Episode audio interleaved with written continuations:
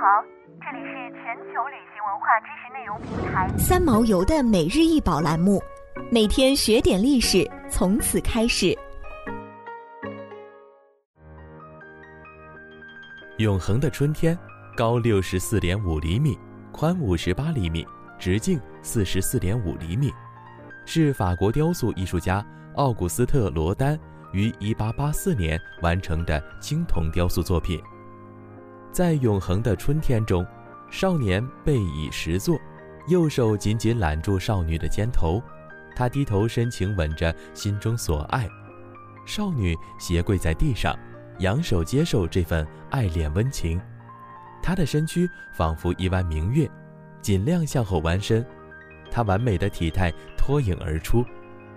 这对恋人情绪热烈，表达投入。一拥一抱，身体的拉伸呈现出激情的张力。他们不仅给春天带来了更新鲜的活力，实际上他们就是春天，他们的爱是永恒的春天。这个作品是罗丹在地狱之门紧密进行的阶段完成的，但这个优雅的主题和吻一样，并没有出现在地狱之门中。这个作品是吻的一个变体。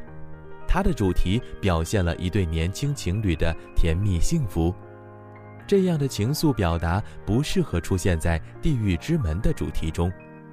这个组合雕塑的女性人物来源于阿黛尔胸像，它是罗丹早前的创作，并被运用在《地狱之门》的三角门楣上。这具丰满性感、弓起的身体，像男性人物的唇边情趣，与雕塑的构图融为一体。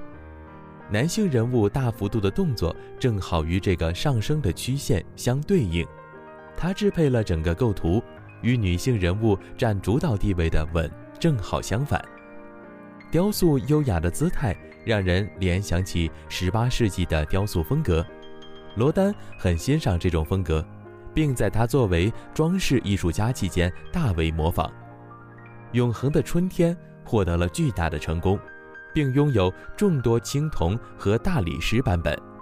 永恒的春天是罗丹用流畅华美的线条雕塑的一首充满激情的爱情诗，而青铜质地的雕塑更为这种感情增添高贵。